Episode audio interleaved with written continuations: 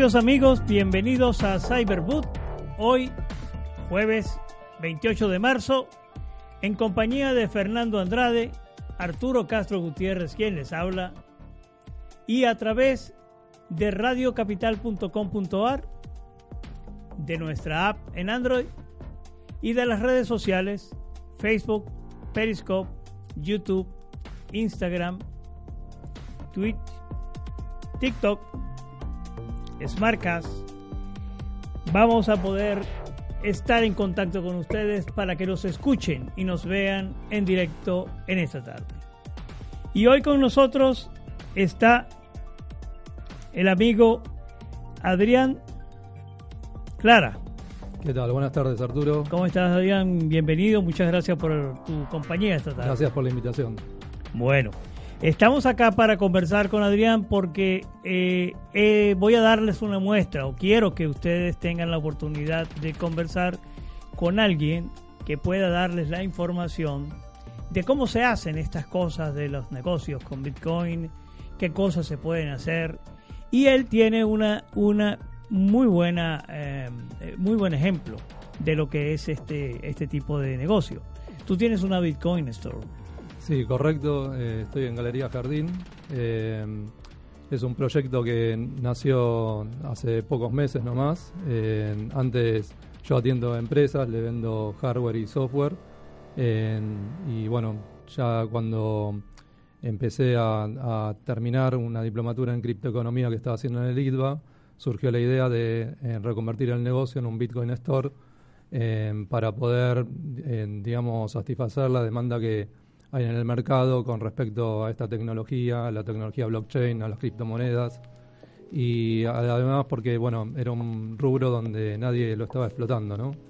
Entonces em, lo que quise hacer es hacer una tienda boutique, es un negocio pequeño, pero donde consigo en todo lo relacionado al mundo de la minería, de criptomonedas, en hardware wallet, ofrezco consultoría en seguridad informática y en blockchain y bueno, después contacto gente para poder armar proyectos.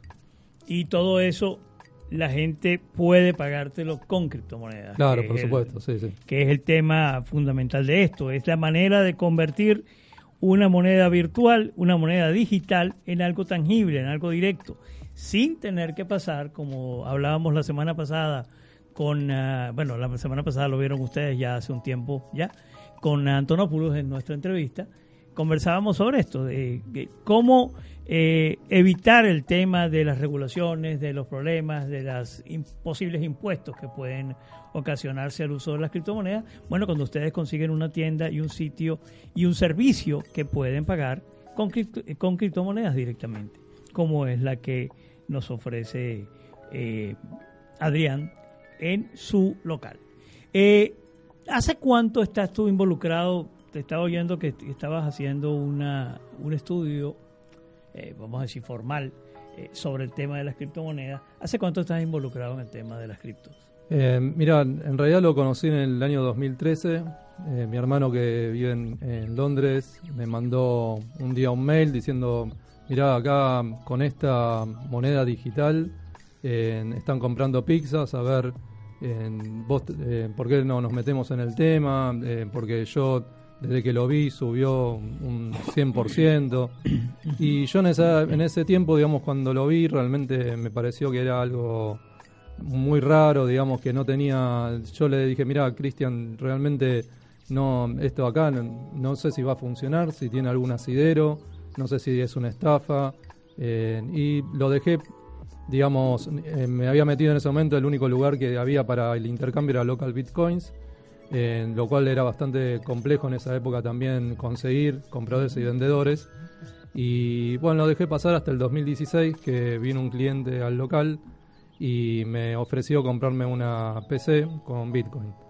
Eh, ahí volvió el tema otra vez a la cabeza y dije, acá hay algo que se podría llegar a hacer. Acepté esa operación y fue, fue la mejor venta de mi vida, porque bueno, eh, Con el fruto de eso, exactamente, en ese momento estaba tiempo después. 1.600 dólares en noviembre del 2016 el Bitcoin y, Y bueno, me pagaron la máquina con Bitcoin y ahí empecé a meterme más de lleno. Leí el white paper de Satoshi. me encantó todo el tema de la comunidad, que porque Bitcoin es como si fuera el Linux de los sistemas operativos, vamos a decir, porque es open source. Eh, y yo realmente soy muy eh, creyente en todo lo que tenga que ver con la apertura de, o sea, con los códigos abiertos, con una comunidad donde se apoya, es cooperativa. Y bueno, eh, empecé a, ver cómo era el tema, dónde se estudiaba. Eh, había mucha información en internet, pero poca en, libros. Y, me empecé a interiorizar. Eh, también estaba estudiando seguridad informática. Y bueno, más o menos una cosa lleva a la otra y terminé, digamos, enganchándome más con el tema de las criptos que con la seguridad. sin embargo, yo a los clientes siempre trato de ofrecerle un servicio extra que es en que aparte de manejarse con las criptomonedas sepan cuidarlas, ¿no? Porque esto es un mundo donde, si bien el, eh, así como es muy rápido el envío y las transacciones, también, digamos, son muy rápidos aquellos que quieren estafar con esto, ¿no? Claro. Sí, es, parte de todo de toda esta y es parte quizá de la historia reciente del sí, sí, el año pasado toda eh, la cantidad de problemas que existieron alrededor de ofertas que todavía hoy las vemos. La mañana estaba leyendo algo sobre eh, un banco suizo o la, eh, la, Unión de Bancos Suizos, el, perdón, el Banco Central Suizo determinó que una, eh, una ICO había operado ilegalmente pero se vinieron a dar cuenta 90 millones después de que arrancó. Claro, sí, sí. Entonces 90 millones de euros ya están dentro del proceso. Y bueno, Cuadriga en Canadá pasó lo mismo, se murió el, el CEO y, están todavía buscando a ver quién tiene la clave, digamos. ¿Cómo van a, cómo van a recuperar el, dinero de los inversores? Y es, parte de, de, todo lo que ocurre con este tipo de, de ¿cómo se llama? De iniciativas que tienden a abrir a personas, eh, vamos a decir, individuales, normales, en la posibilidad de tener acceso a grandes fuentes de financiamiento, porque al final esto de verdad que pone a los emprendedores en contacto con un canal de eh, obtención de financiamiento, siempre, siempre y cuando estemos hablando de proyectos serios, obviamente. Es, es una herramienta eh, muy importante eh, para la economía y yo creo que Argentina tiene la oportunidad de, crecer con esto en forma exponencial, incluso salir de varios problemas que tiene en lo económico. Acá tenemos un semillero de emprendedores muy importante, tenemos cerebros que se están yendo muchas veces a Silicon Valley porque acá no encuentran el campo y lo que tiene que hacer la regulación, no hablo de gobiernos eh, puntualmente en sí, sino porque esto es un problema que acá arrastramos desde hace mucho tiempo, que no es de un solo gobierno, sino de todo, donde hay algo que estar surgiendo en seguirle ahí, ir y regularlo, pero para mal, en vez de ayudar al crecimiento de los sembradores, es limitarlo o ponerle trabas o, o no permitir la financiación en forma adecuada. El tema que vos decías de las ICOs, por ejemplo, o, la venta de proyectos, es muy interesante porque permite por primera vez a un inversor pequeño, con apenas 100 dólares, ponerle de, que tengan en, un ahorro y que quiere invertir en un proyecto que puede ser eh, el futuro Facebook o Amazon eh, de aquí a unos años, pueda hacerlo en forma directa con, eh, con la empresa que lo está haciendo, ¿no? Si bien hay que estudiar un poco, hay que estudiar un poco del tema antes de meterse y ver cuál es el equipo que lleva atrás, y hay algunos parámetros que hay que tener en cuenta en cuanto a la seguridad eh, y al financiamiento también de, esa ronda que pueden largar, pero eh, digamos cambia totalmente el paradigma de los negocios, porque anteriormente eh, vos para poder acceder a la compra de acciones tenías que sí o sí caer en un broker. Entonces, bueno, eso también es otra cosa que de lo que hay que tener cuidado porque el sistema financiero, al ver que está siendo dinamitado sus negocios, está tratando también de, de alguna forma, encuadrar todo en, hacia lo que era la vieja usanza, digamos, en cuanto a la, seguir, participando en el negocio. Exactamente. Eso, eso es, es interesante porque justamente se trata de un cambio de paradigma importante, se trata de un avance a una eh, a un estadio distinto de inversión, como decías tú, el tema de eh, no es lo mismo, obviamente, poder hacer una inversión directamente en un proyecto que tiene una proyección, que tiene una, un contenido y que tiene un futuro realmente, a tener que pasar por todas las etapas que alguien tiene que pasar si quiere hacer la inversión directamente en la bolsa, porque no la puede hacer directamente, para empezar por ahí. Y después empiezas a pasar por todos los tamices que vas a tener que generar porque vas a tener que tener una cuenta bancaria, vas a tener un monto mínimo que va a hacer que para el banco sea interesante que tú seas un cliente al cual le vayan a ofrecer esa oportunidad, porque entonces empiezan los filtros. Bueno, yo tengo mis mejores clientes, me refiero a la banca, mis mejores clientes son los que van a recibir la oferta de, de, posibilidad de, adquirir y de participar en este proyecto, porque son mis mejores clientes y yo tengo un proyecto con mucha proyección. Entonces empiezan todas estas cosas que siempre eh, complican eh, para el individuo común la posibilidad de participar en los proyectos. Y la otra es el tema de los montos, definitivamente, que tú puedes invertir cualquier cantidad y eh, comenzar a... Yo, yo veo estas posibilidades, claro, sin, vamos a decir, pasando por el vaporón del año 2018, eh, como la oportunidad de, de una segunda... una segunda visión a lo que fue la, el, .com como, como efecto global en la bolsa.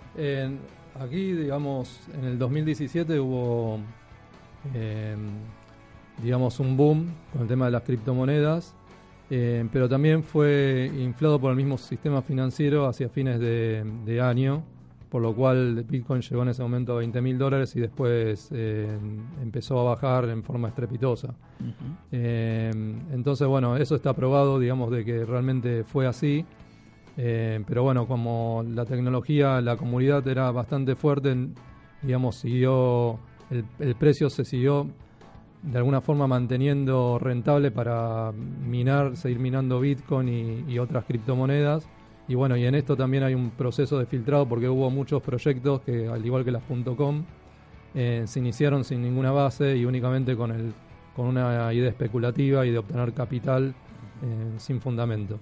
Entonces, bueno, eh, al caerse toda, toda esa estantería y al, al, bajar mucho el precio de Ethereum, que era uno de los, de los principales vehículos de inversión, digamos, para estos tokens, hay muchos que empezaron a desaparecer, muchos proyectos empezaron a caer, y, pero yo creo que bueno que ahora va a haber una nueva recuperación, una nueva oleada, porque fíjate vos que en tecnología, digamos, los proyectos que vos haces no se, no se aplican inmediatamente, digamos, tardan como mínimo dos años. Entonces estamos hablando que los proyectos que se iniciaron en el 2017 recién en los vamos a tener a partir de fines de este año o principios del próximo. Adelante. Ya digamos que se van a poder realizar o condiciones de, operar y de comenzar a funcionar. Exactamente. Ya vamos a hablar un poquito más de eso. Vamos a ir a una pequeña pausa musical para que nuestros amigos refresquen y nosotros regresamos cargados de Bitcoin, ojalá, en un ratito.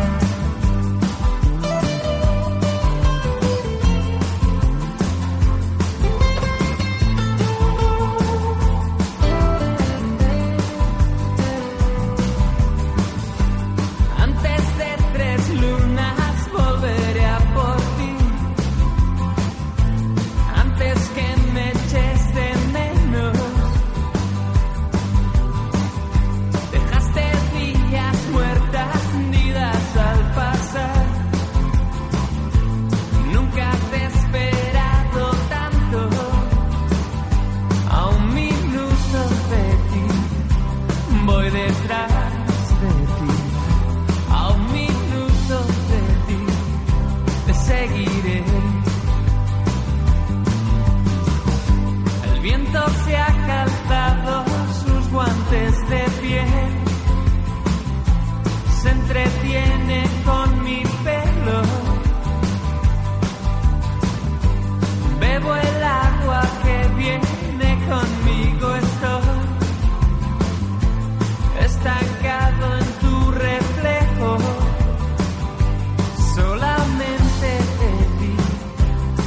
gota solamente de ti, veneno y sed.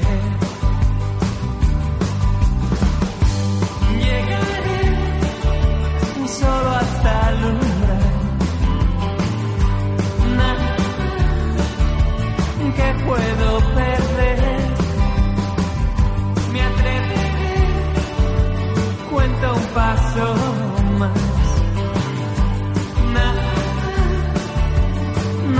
No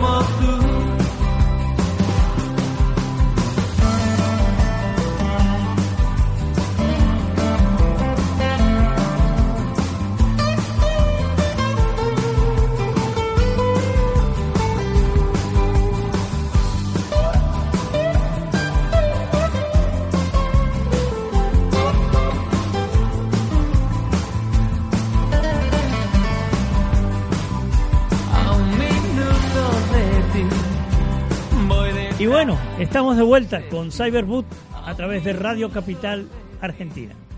Y bueno, Adrián, estabas comenzando a hablar, eh, o hablaste un poco sobre el tema de los sistemas abiertos, de algunas propuestas que hay con respecto a esto en blockchain específico, y el tema de Ethereum. A mí siempre me ha llamado la atención, no hemos avanzado en el programa mucho sobre el tema de Ethereum porque tiene como un ecosistema detrás de varias ideas interesantes con respecto a estas cadenas abiertas y, y, ah, y elementos descentralizados.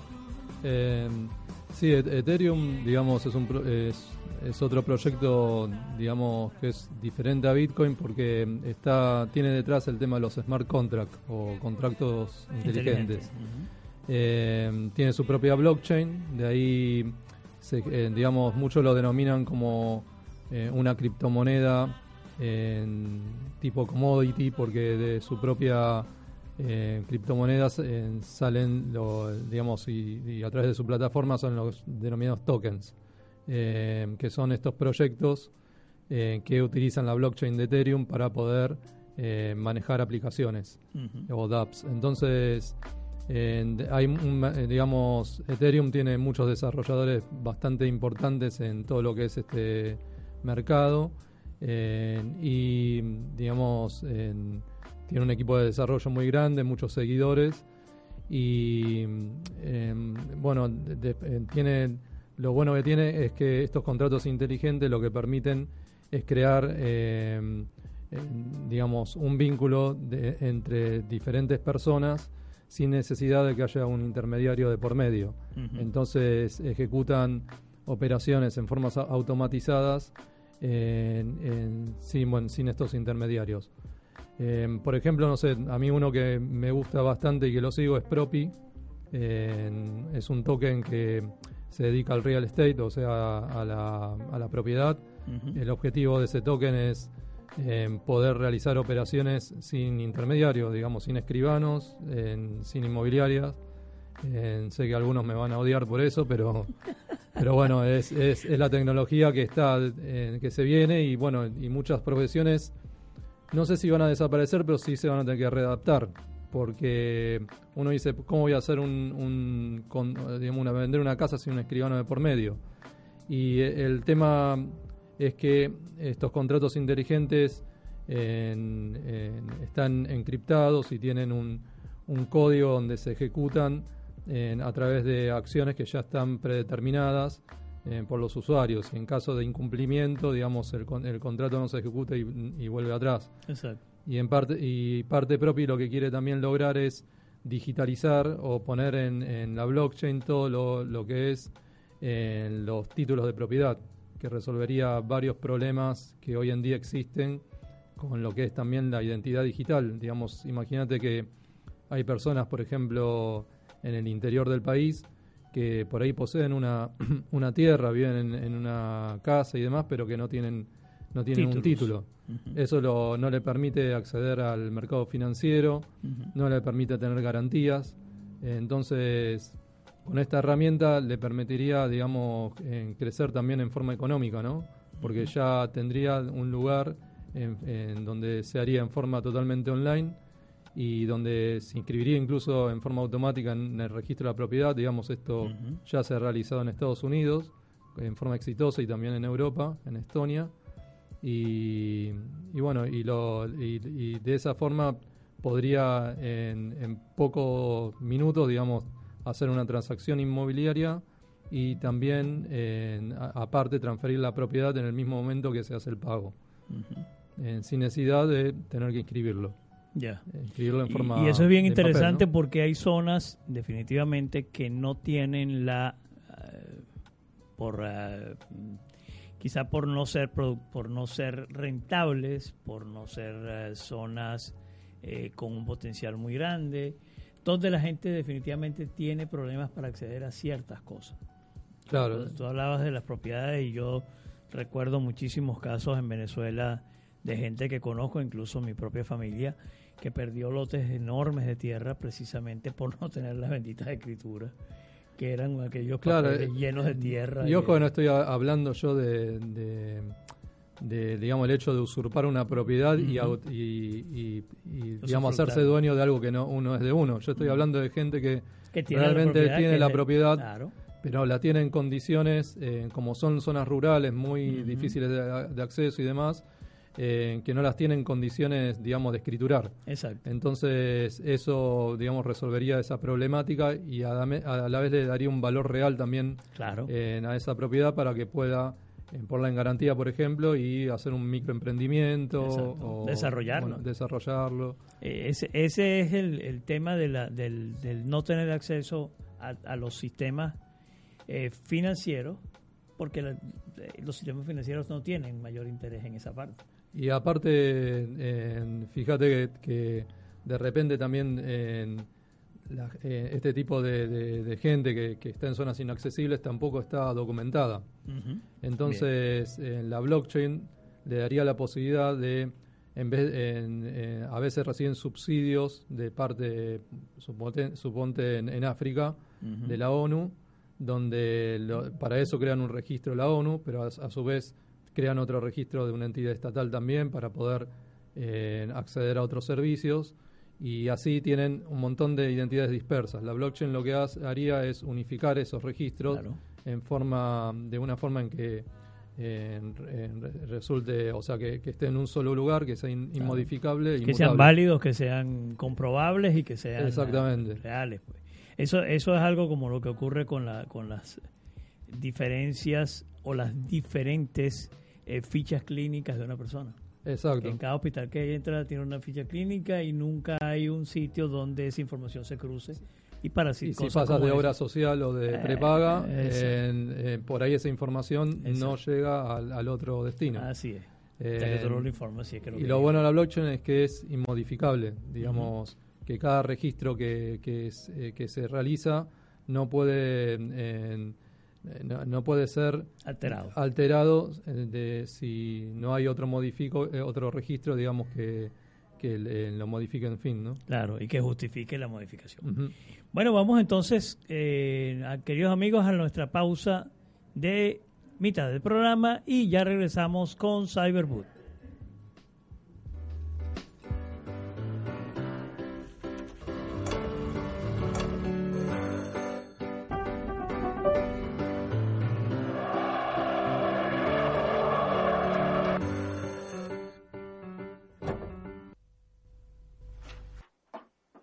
Talk to you.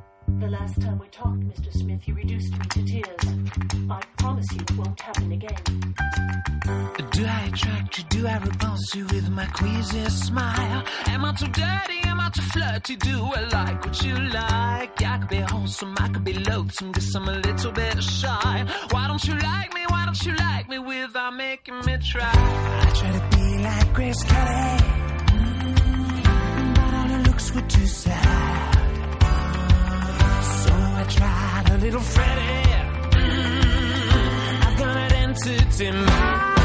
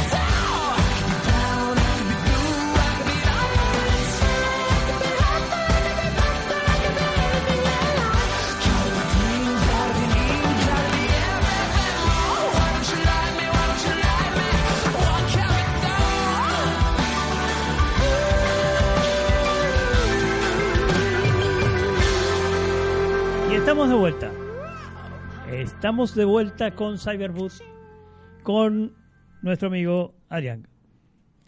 Eh, habíamos entonces hablado sobre algunas de las eh, virtudes del blockchain y algunos de los temas, pero había un tema en específico que ha estado sonando mucho durante este par de días, que es nuestro famoso artículo 13. Entonces, coméntanos un poco sobre esto.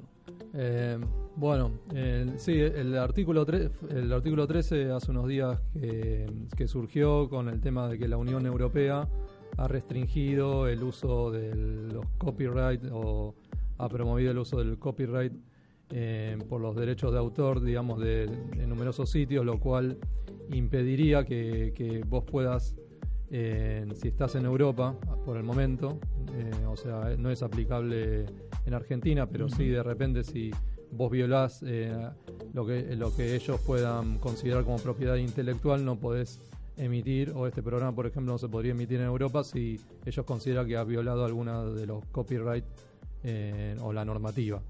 Eso lo que hace es que restringir Internet, digamos, de- eh, Claro. porque es muy delgado el hilo de decir eh, qué es censurable y qué no. Eh, O que tiene derechos o aplicables. que tiene o derecho no. aplicable o no, y aparte eh, también es, es muy es una línea muy fina, digamos, en, en cuanto, por ejemplo, no sé, en los temas musicales, en los videos, porque hay en- hay veces que uno también hace mezclas y que bueno, en realidad yo en lo personal creo que no debería estar en ese sentido no se violarían, por ejemplo, los derechos de autor, porque uno lo que está haciendo es sumando Claro. o, a- eh, o tomando ciertas en, eh, ciertas partes de Eso tengo que de decírselo tema, yo ¿no? a YouTube porque todos mis programas en YouTube tienen este problema de derecho de autor. Claro, exacto. Como si yo con difundir la música hiciera algún daño a la música. ¿no? Exactamente, o sea, aparte del arte es libre, digamos, del nacimiento.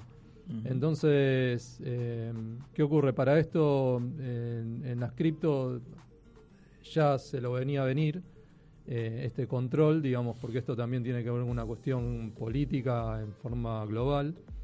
Y, y han- y, bueno, se han generado otros proyectos alternativos que se están desarrollando, como el caso de Internet of the People, IOP, eh, o Hollow, que lo que intenta hacer es eh, crear una Internet paralela de alguna manera, Sí. eh, con nodos propios, eh, que bueno, o sea, harían que, que en estos contenidos por lo menos puedan difundirse sin restricciones. Eh, después, bueno, todo esto también sobre la marcha se va, se puede ir modificando, pero eh, acá lo que hay que entender es que el ser humano siempre busca la libertad. Claro. Y, y si esa libertad es restringida, de alguna forma después se saltea. Eh, y no por malicia, sino por una cuestión de que es natural del ser humano de no, no sentirse restringido, digamos, y, y en realidad los que tienen que hacer los gobiernos, va- en mi entender, es no eh, buscar la forma de prohibir, sino la, la forma de, ver cómo, si hay un problema, atacar el problema y no directamente eli- eliminar en, digamos, la vía de comunicación. Es como la famosa frase de vende el sofá. Después que el hombre consigue a la mujer eh, siéndole infiel en el, en el sofá de la casa. Entonces la solución que halló fue vender el sofá. Claro. es más fácil que Es más fácil que- en otra cosa. ¿no?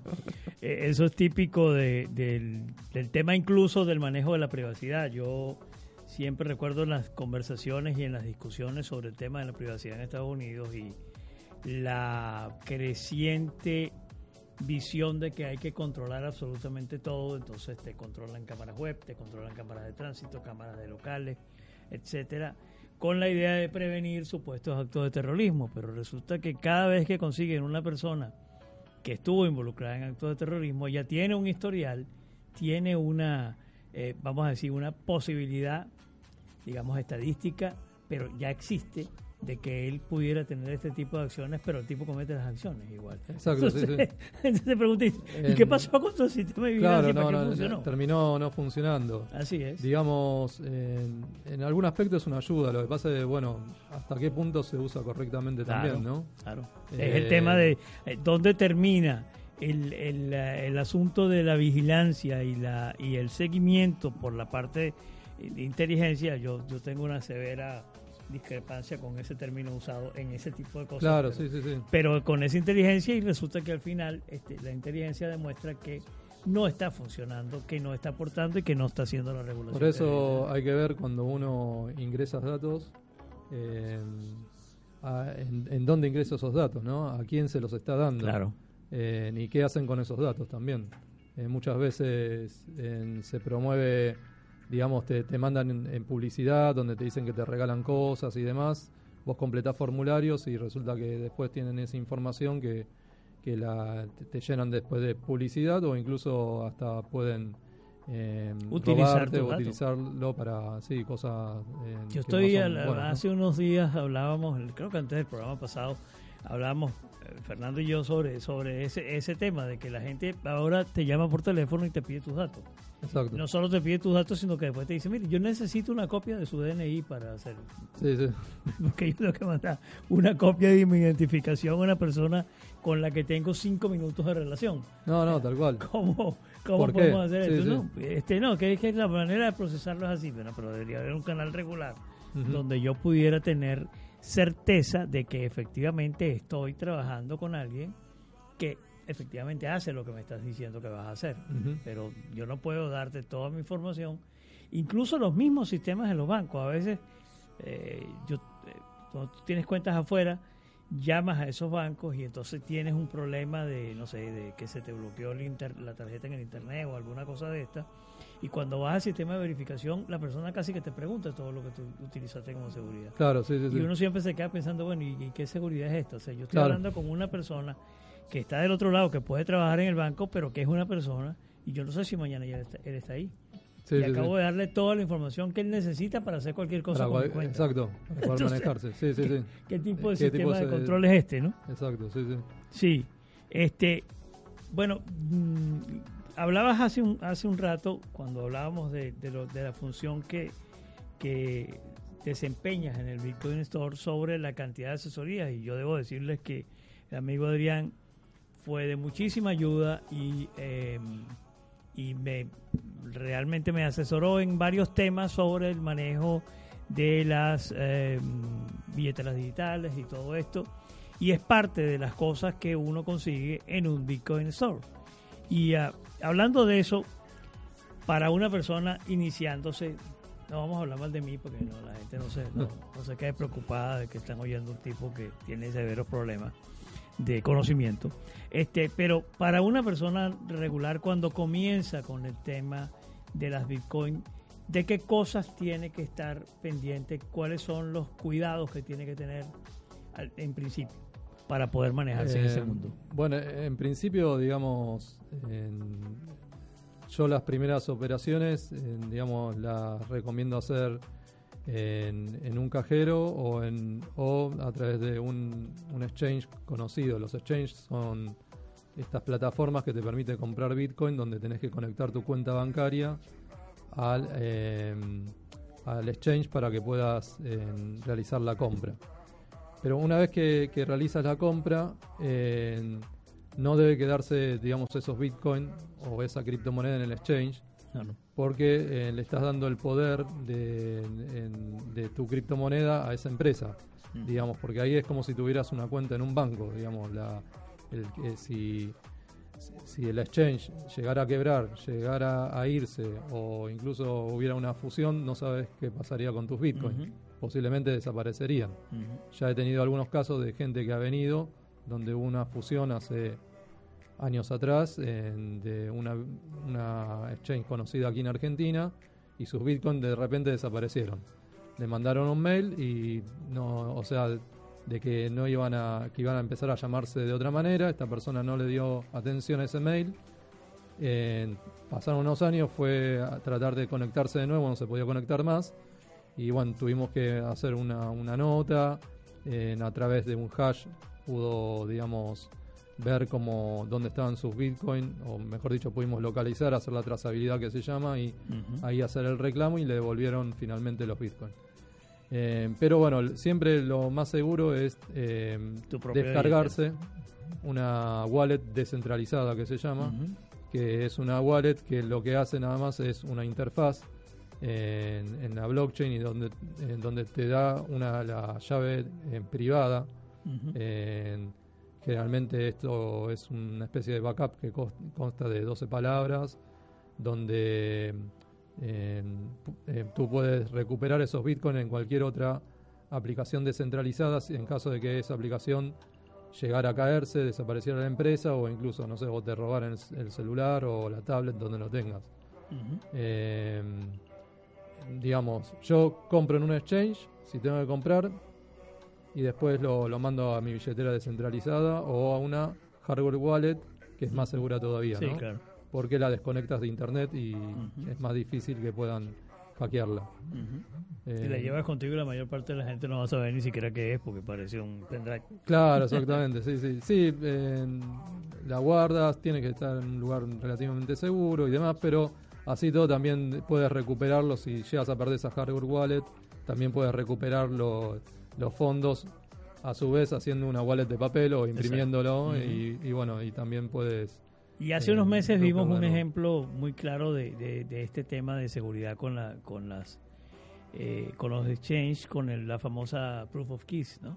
La prueba de, de Exacto, llaves sí, sí. aquellas de, de de finales de año que eh, terminó siendo un experimento para todos, para todos los involucrados, tanto para las exchange que algunas tuvieron sus días de problemas para poder resolver el tema de la salida de las criptomonedas. Y para la gente de ajá y ahora qué voy a hacer Sí, ¿qué yo los tenía ahí y estaba tranquilito. Este estaba todo perfecto. Entonces este ahora Sí, en, en ese tipo de, de eventos, digamos, suele hacerse en la comunidad Bitcoin como para eh, que la gente tome conciencia del valor que tiene en su libertad financiera, ¿no? sí claro Y bueno, las llaves privadas es parte de ello. de acuerdo bueno Adrián vamos entonces a hacer una pequeña pausa musical y ya regresamos con la parte final de Cyberboot por el día de hoy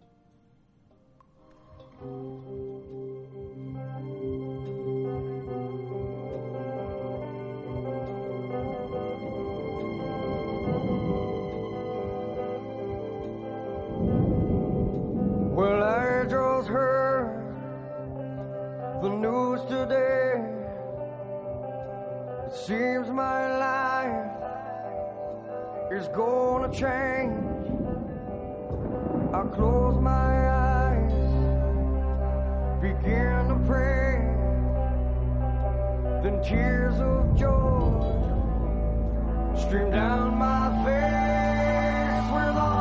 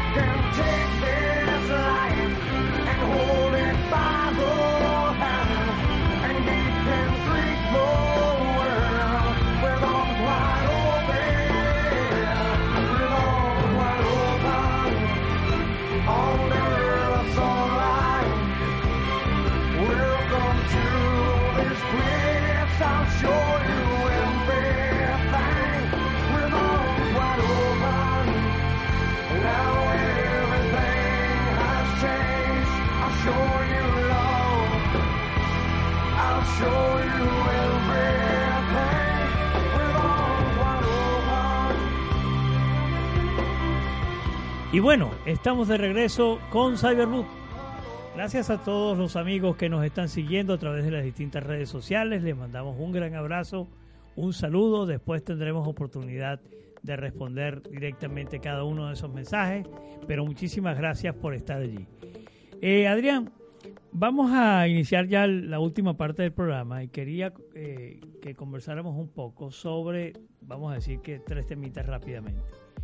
El primero tiene que ver con el, la partiendo de la situación actual del Bitcoin, tú- como tú lo decías, el año pasado fue un año, un año que para algunos puede haber sido traumático, pero también significó un año de preparación de una serie de actores eh, económicos y financieros a nivel global, incluidos gobiernos, que se están preparando para una nueva era.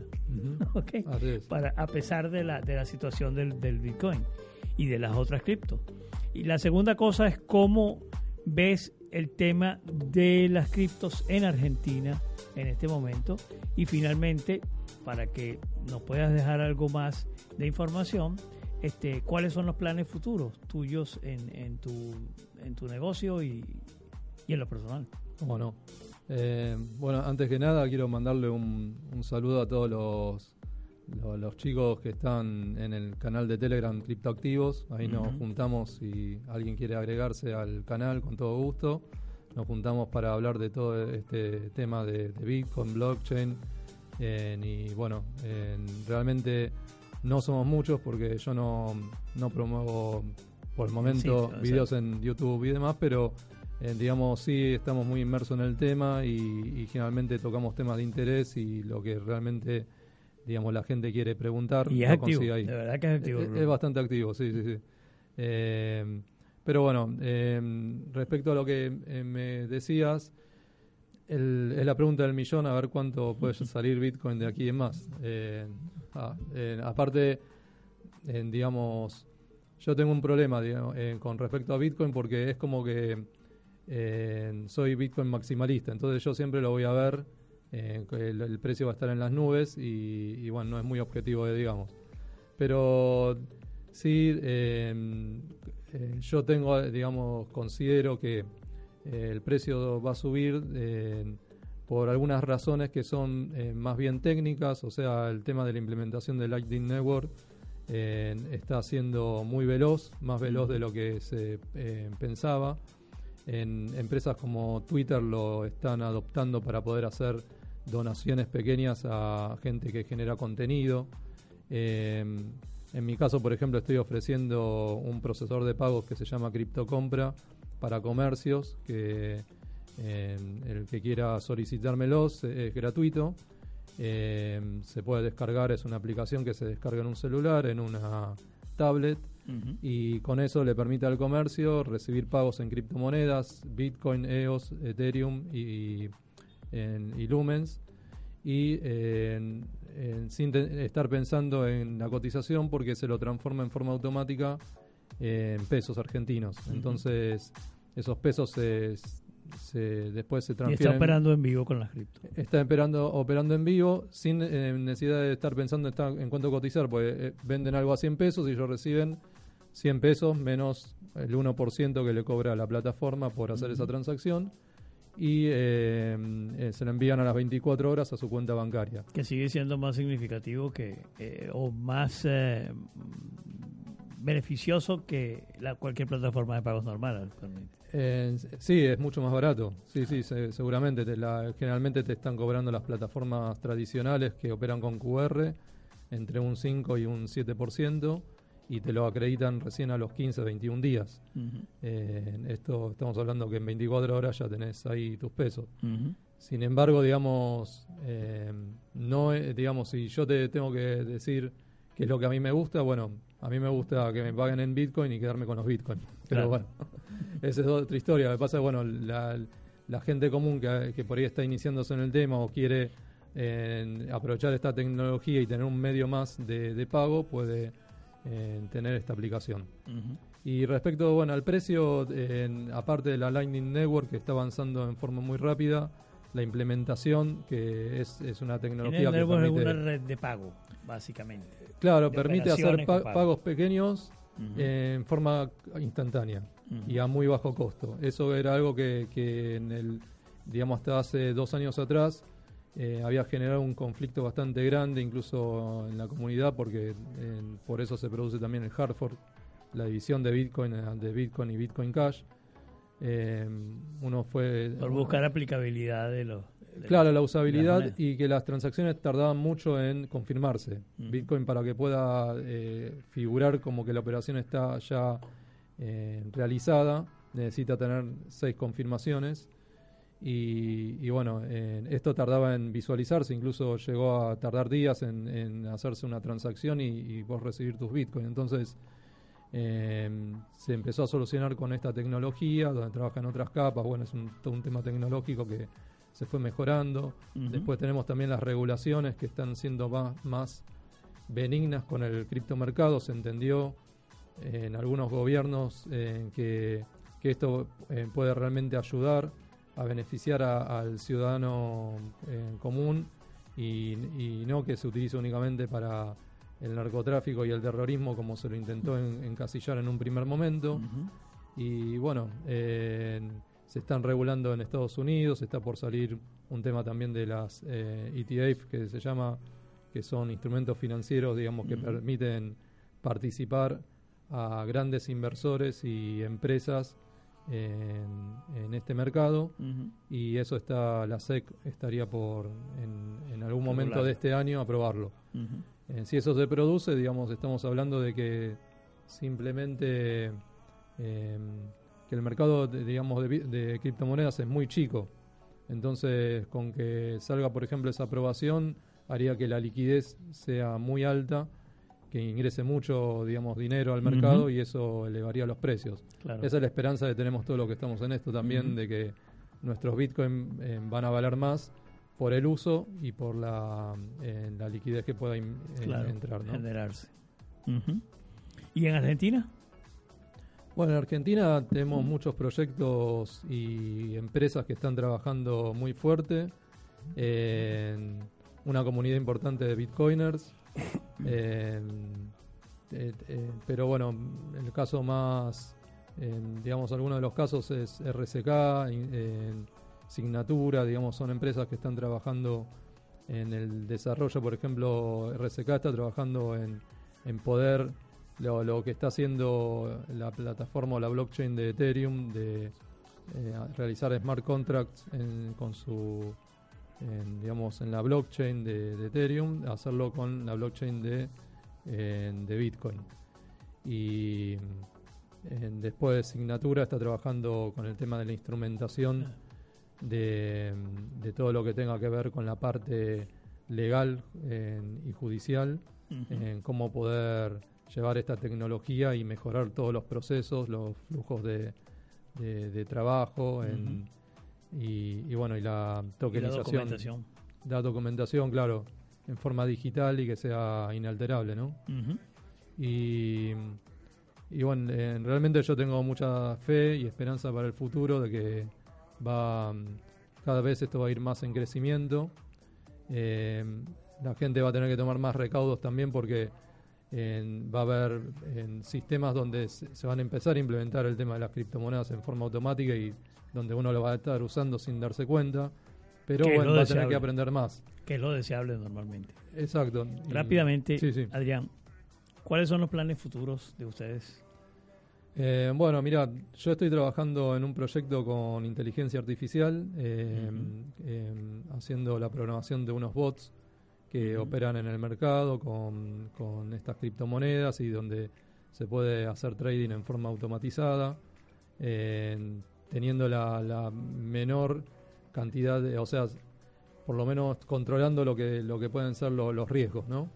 Eh, está en una versión beta, estamos, eh, estoy trabajando en eso y después eh, en- en mayormente estoy tratando de difundir la tecnología, eh, tratar de, de- de sumar proyectos, eh, educando gente, por, por ahí crear un, un canal para la educación y ver si en algún momento también eh, se puede puedo ingresar digamos a la parte educativa para promover eh, digamos todas estas ideas ¿no? Bueno, este es un canal abierto para ustedes, para cualquier cosa que ustedes puedan necesitar. muchas gracias sí, sí.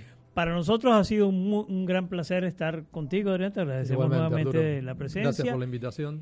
Y con ustedes, amigos, muchísimas gracias por estar allí conectados con nosotros. Los esperamos el próximo jueves a las 15 por Radio Capital Argentina.